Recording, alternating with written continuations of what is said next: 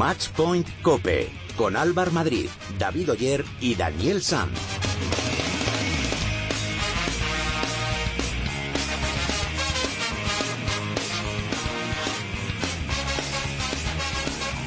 Hola, ¿qué tal? ¿Cómo estáis? Bienvenidos a vuestro programa especializado en tenis y en pádel de cope.es. Bienvenidos al capítulo 49 de Matchpoint Cope. Pues se acabó el primer grande de la temporada y sigue poniéndose de manifiesto que Novak Djokovic sigue intratable. Se hizo con el Open de Australia después de ganar a Murray en la final por 6-1, 7-5 y 7-6. Con esta victoria, Nole consigue 11 títulos de Grand Slam, e iguala a Bjorn Borg y Rod Laver, y solo tiene por delante a Roy Emerson, Pete Sampras, Rafa Nadal y Roger Federer. En el cuadro femenino saltó la sorpresa en la final, porque Angelique Kerber consiguió superar a Serena Williams por 6-4, 3-6 y 6-4. La alemana consiguió el primer grande de su carrera con 28 años y logró privar a Serena de igualar a Steffi Graf con 22 títulos de Grand Slam. En cuanto al ranking, en el cuadro masculino, Djokovic sigue liderándolo, seguido por Murray, Federer, Babrinka, Nadal y David Ferrer. Y en el cuadro femenino, Serena sigue encabezándolo, seguida por Kerber, Halep, Radvanska y Garbiñe Muguruza.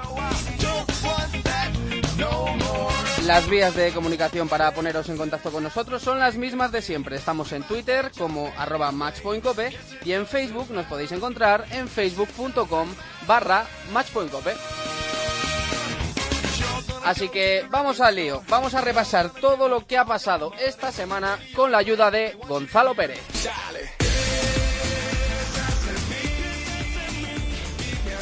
Acabó el abierto de Australia sin sorpresas, al menos en el cuadro masculino, y eso quiere decir que la victoria final fue para el número uno del mundo, para Novak Djokovic. El serbio venció en tres sets a Murray por 6-1, 7-5 y 7-5. Djokovic ha estado intratable durante todo el torneo y solo lo pasó mal en cuartos de final frente a Gilles Sumón. Eh, sexto título en Australia igualando a Roy Emerson y decimoprimer Grand Slam alcanzando a Leiber y a Borg. En el cuadro masculino nos dejábamos a David Ferrer en cuartos de final pendientes de jugar un partido frente a Murray. Y el de Javia lo intentó pero no pudo superar al escocés. Ferru cayó en 4 sets. Aún así, el español escala hasta el sexto puesto en la clasificación ATP. En el cuadro femenino, por su parte, sí hubo sorpresa en la final. Y es que la alemana Angelique Kerber consiguió su primer gran título al vencer a la todopoderosa Serena Williams en tres sets, 6-4, 3-6 y 6-4. También despedimos el programa la semana pasada pendientes de la canaria Carla Suárez, que se medía en cuartos de final a Radvanska, pero no hubo suerte. La española cayó eliminada sin tener opción alguna al plantarse en semifinales. Tampoco tuvo suerte Marcel Granollers, que disputaba el cuadro de dobles junto al argentino Pablo Cuevas, y se quedaron a un paso de la final al caer derrotados en semifinales por la pareja formada por Daniel Néstor y Radek Stepanek. Finalmente la victoria en dobles fue para Jamie Murray y Bruno Soares en el lado masculino y para Hingis y Mirza en el femenino. Y ha rescatado algunas curiosidades de este abierto de Australia, ¿no? Sí, por ejemplo, Andy Murray pidió un coche para que le llevara desde su hotel hasta la pista donde su hermano disputaba la final del dobles a la una de la mañana el día antes de su final. Pudo ver los últimos juegos del partido y a su hermano Jamie hacerse con la victoria. Se acostó pasadas las 2 de la madrugada, teniendo que jugar al día siguiente frente a Djokovic. Kerber cumplió su promesa y tras ganar a Serena en la final se vayó en el, en el río Yarra y Djokovic con el 6-1 que le endosó a Murray en la final consiguió hacerle este mismo resultado en un set a los tres grandes del tenis, del tenis actual en tan solo 21 días ya que a Federer se lo hizo en semifinales y a Nadal en la final de Doha. Y además ya tenemos equipo para la primera ronda del Grupo Mundial 2 de la Copa Federación. Garbiñe Muguruza, Carla Suárez, Lourdes Domínguez y Lara Arrobarrena serán las encargadas de disputar esta eliminatoria frente a Serbia los próximos días 6 y 7 de febrero en tierras balcánicas.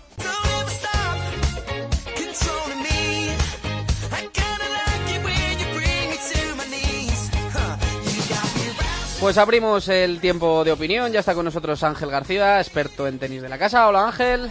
Muy buenas chicos. Y también nos escucha el responsable de la información de tenis de ABC, Enrique Yunta. Hola Enrique. Hola, ¿qué tal?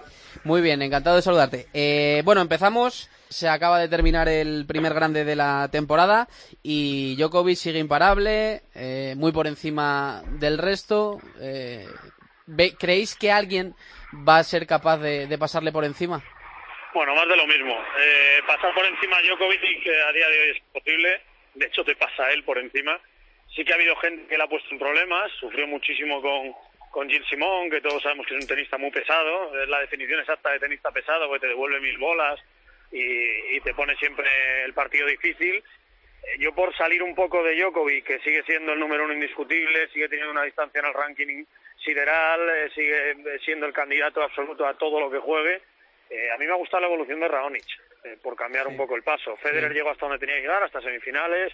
Murray llegó a la final y, oye, yo creía que iba a plantar un poco más de cara a Djokovic, pero es imposible. Y bueno, que Raonic se meta en, en semifinales es un poco lo distinto que podemos destacar de este, de este Open de Australia, justo con la llegada de Charlie Moyan, aunque no ha dado tiempo a, a influir mucho y sí que es el tenista que desde hace mucho tiempo todos vemos como el que está por venir bueno, pues a ver si coge esa solidez, eh, sobre todo también en otras superficies y, no solo con su saque.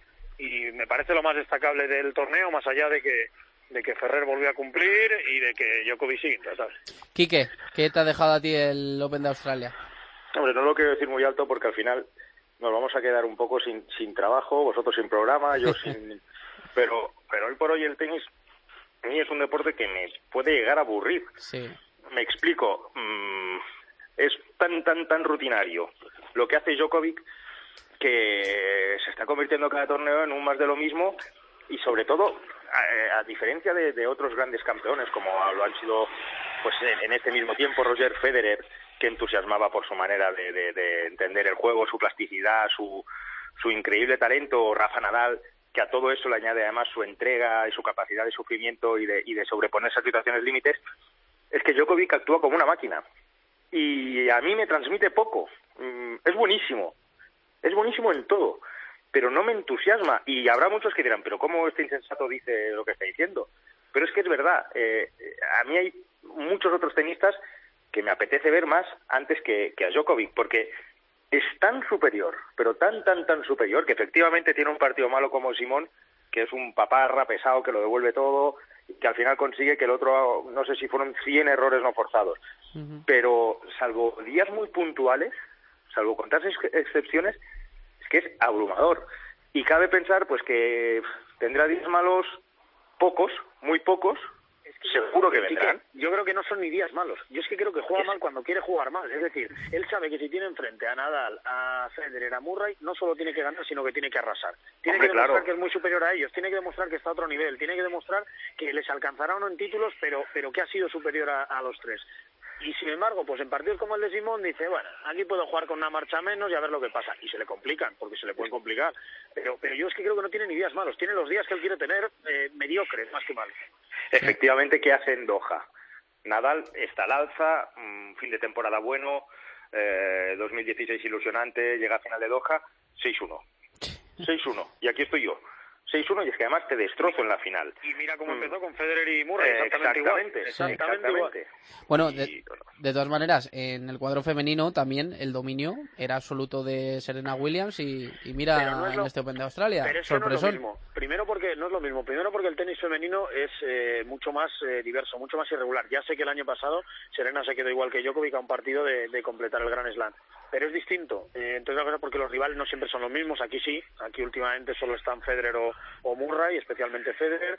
Eh, segundo, porque aparece gente nueva constantemente. Si te coges los últimos, los ganadores de Grand Slam en los dos últimos años en el cuadro, en el cuadro femenino y coge los masculinos, y no hay color, sí, en masculino apareció Babrinka, pero el resto eh, son siempre los mismos. Djokovic últimamente y cuando no, pues o Federer o Nadal o Murray. Eh, sin embargo, en el femenino hay muchas más alternativas. Garbiñe cayó muy pronto, eh, Carla se te vuelve a meter en cuartos, eh, la, que venía muy bien se queda por el camino, Sarapova la, la pabulla serena, eh, Kitova tampoco ha tenido su torneo, pero te parece Kerbe. Bueno, pues una más, una más que siempre ha tenido mucha fama de pegadura, pero de ser cero constante y si encuentras esa constancia, pues, pues te dará también una alternativa a estar ahí arriba. Sí, el, torneo femenino en, en Australia, a nosotros que nos gusta más, pues vivir historias nuevas y, y demás, porque al final lo que hace Djokovic es eh, agrandar una estadística que vamos explicando semana tras semana y que hacemos un gráficos en donde la tarta crece un poco más porque el porcentaje va más, pero lo que nos gusta es contar historias y, y nos lo da el, el, deporte femenino en este torneo de Australia y en casi todos. Efectivamente porque es mucho más voluble y son mucho más inconstantes las tenistas pero fíjate, al menos tienes para contar aquí, pues Kerber, 28 años, una chica de Bremen, zurda, de golpe y porrazo, campeona. En el último US Open, Teneta, justo antes de retirarse. Eh, aquí semifinales, Conta, eh, la China, no sé, hay, hay, mucha más variedad. Efectivamente hay mucha más variedad que en, el, que en el circuito masculino. Muy fan de Conta, que se metió en semifinales y que con todas las tenistas que hablo me dicen que es una chica encantadora y que todo el mundo, todo el circuito se ha llevado un alegrón de que esta chica se meta en semifinales cuando hasta ahora no había hecho prácticamente nada en el mundo del tenis y ojalá se, se mantenga ahí arriba Joana Conta. Y reside aquí en España, ¿no? Sí, por eso lo digo, por eso lo digo, que tiene mucha relación también con las tenistas españolas y que todo el mundo habla maravillas de ella, sobre todo como persona, más allá de como tenista. Bueno, pues es nuestra española también. Sí, quería hablar un poquito también de los españoles, porque hemos tenido también una de cal y una de arena, porque el papel de Ferrer y Carla pues ha sido bueno, pero el de Rafa y el de Garbiñe pues han dejado mucho que desear. Entonces, eh, ¿qué, qué sensaciones os, os han dejado? Bueno.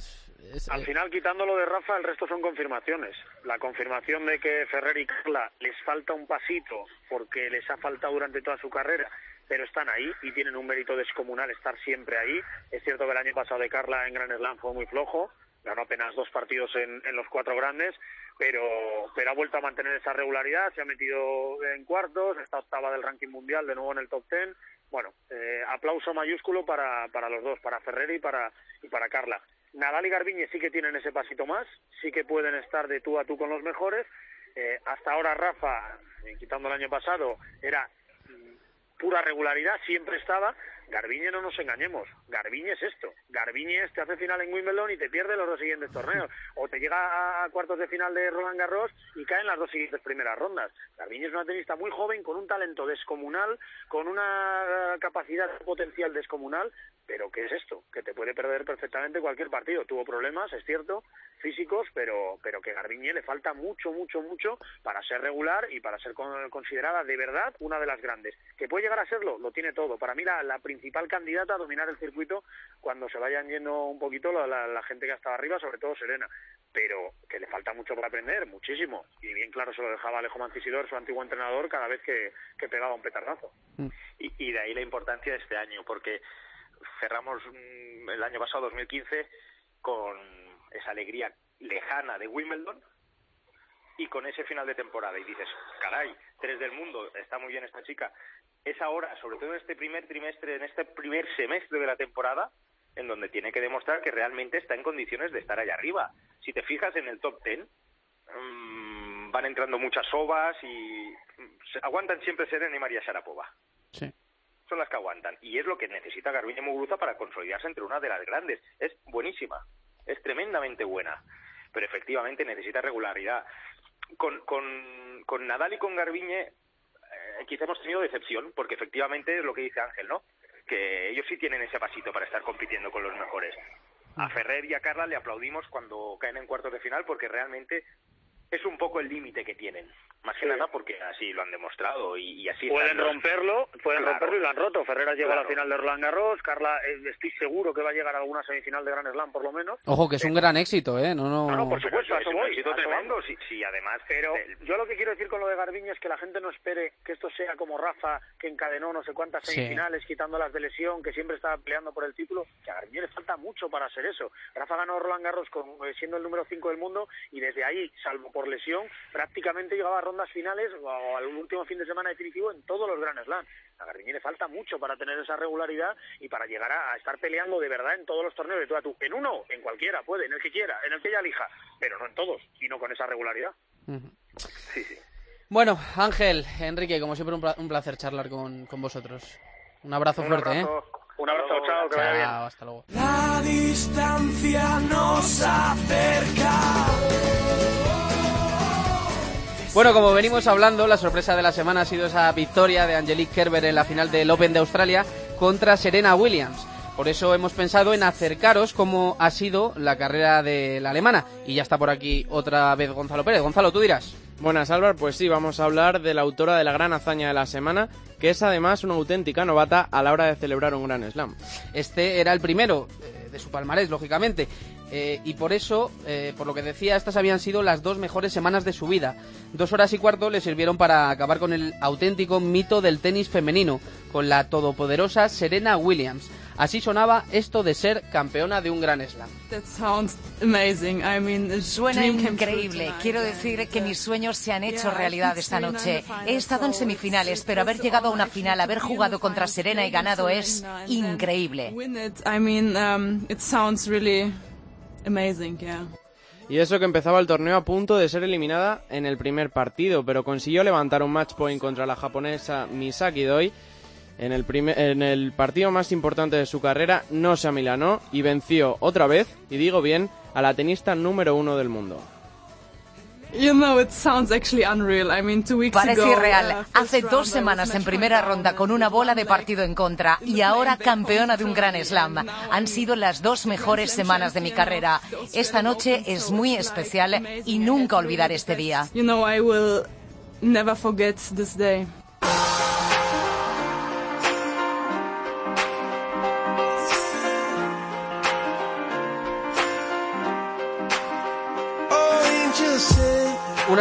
Gesta que ya había conseguido en 2012 y en casa de Serena Williams, en Estados Unidos, en el Máster de Cincinnati. Pero fue un año antes cuando su nombre empezó a aparecer en los medios de comunicación. Con seis años empezaba a jugar al tenis y a los 20 ya había conseguido su primera victoria en un gran slam. Eso ocurrió en 2008, aunque como bien dices, fue en 2011 cuando su nombre empezaba a sonar con un poco más de fuerza en el mundo del tenis. Se colaba en semifinales del Open de Estados Unidos y pasaba a ser la- de la número 107 del mundo a la número 33. Decía que el motivo es que ya confiaba en su juego. 2012 fue su año y se colocó en cuartos de Roland Garros y en semifinales de Wimbledon. Empezó a entrenar con más intensidad y a creerse que podía llegar todavía a más. Ha tenido dos figuras del tenis como modelo. En primer lugar, la mítica tenista alemana Steffi Graf, ganadora de 22 Grand Slam, esa marca que perseguía a Serena el sábado, y la última alemana que conseguía ganar en Australia, una Steffi Graf con la que tiene una gran relación. Um, Ella me uh, escribió y me dijo que estaba muy orgullosa de mí, que disfrutara de la final y que me deseaba mucha suerte. Eso es lo que me escribió, así que intenté hacerle caso.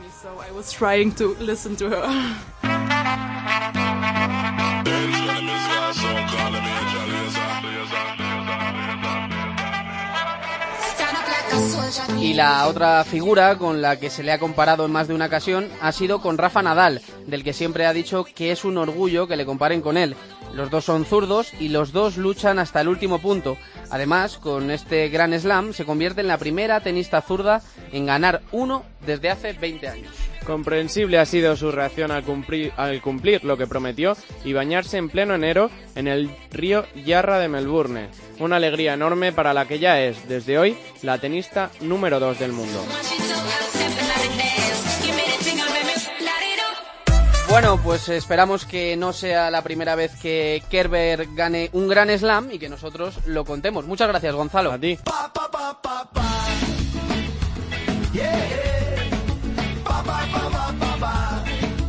sintonía de redes sociales y eso significa que opinéis vosotros, los oyentes. Los sistemas de participación son los habituales. A través de Twitter nos podéis encontrar en arroba matchpointcope o en Facebook en nuestro muro oficial facebook.com barra matchpointcope y ya tenemos por aquí a Jaime Toral. Muy buenas Jaime. Muy buenas, Álvaro. Bueno, cuéntanos eh, qué se ha cocido esta semana eh, a razón del Open de Australia. Veíamos cómo llegaba a su fin el primer Gran Slam del año, este Open de Australia, y, como, y con este ambiente especial que desprende esta serie de torneos, se respiraba por nuestra audiencia eh, este, este ambiente, este, esta esencia especial, y nos lo hicieron ver. Bueno, comenzamos por la peor noticia de la semana para nosotros, esa derrota de Ferrer contra Murray. Sí, sobre la eliminación de Ferru en cuartos, nuestros oyentes decían eh, varios comentarios, nos llegaban a nuestra cuenta de Twitter, aunque hemos ensalzado uno de ellos, el que nos comentaban los amigos de la revista Elite Sport, que cito textualmente, decía, un enorme David Ferrer cae en cuatro sets ante Murray en cuartos. Gran torneo en el español. Nos sumamos a este comentario, creo yo. Desde luego. Eh, ¿Qué dijeron del partidazo de semis entre Djokovic y Federer? Los mensajes empezaron a llegar tras acabar el encuentro, sobre todo con la victoria del serbio eh, arroba Elisa Marlis decía go nole go, eh, ya que llegaba a la final. Sí. Y arroba cores barra baja 15 nos preguntaba si creemos que Roger puede ganar un Grand Slam antes de retirarse. Él cree que un Master 1000 sí, pero nos deja a nosotros el tema del Grand Slam. Y aquí lo dejo. Bueno, ¿Pensamos que sí? Yo creo que a sus 34 años, si todavía, si le deja a Novak Djokovic, yo creo que todavía lo puede ganar. sí, puede ser, puede ser. Eh, para ir acabando, Jaime, has hecho alguna encuesta también, ¿no? Sí, he traído dos concretamente, las dos finales de individuales, aunque antes de nombrar los porcentajes que obtuvimos con estas, voy a nombrar lo que votó Sergio VMAD, que siempre nos sigue por Facebook, nunca lo tenemos presente en, los porcentajes, pero esta vez he querido dar su voto, ya que siempre nos, nos está enviando mensajes y dándole me gustas a todos nuestros Sí, comentarios sí, sí. de esta red social. Por tanto, Sergio decía que se lo iban a llevar claramente Djokovic y Serena. Eh, los favoritos y falló en el 50%. Sí. De hecho, fallaron nuestros seguidores de Twitter también porque daban un 86% para Djokovic en la final, Djokovic-Murray, 14% para Andy Murray, eh, evidentemente, y Serena Williams también se llevaba un 86% frente al 14% de Angelique Kerber y, bueno, pues también Normal. aquí se que Normal. Yo también me equivoqué porque pensaba que iba a ganar Serena y al final, No, y lo oye, pensábamos lo, ¿eh? lo consiguió Kerber. Pues nada, seguid escribiéndonos todo lo que queráis, que os seguiremos leyendo y atendiendo vuestros consejos. Muchas gracias, Jaime. Nada, tía Álvaro. Nos vamos, José.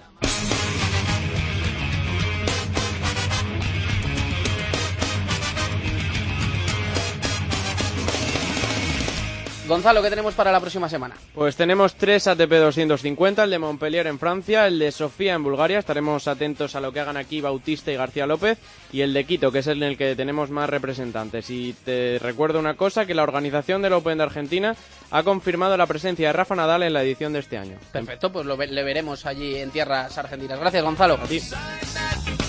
Pues hasta aquí ha llegado el capítulo de hoy. En la técnica ha estado José Antonio Hernández. Y nada, que volvemos el lunes que viene. Que disfruten de la semana. Adiós.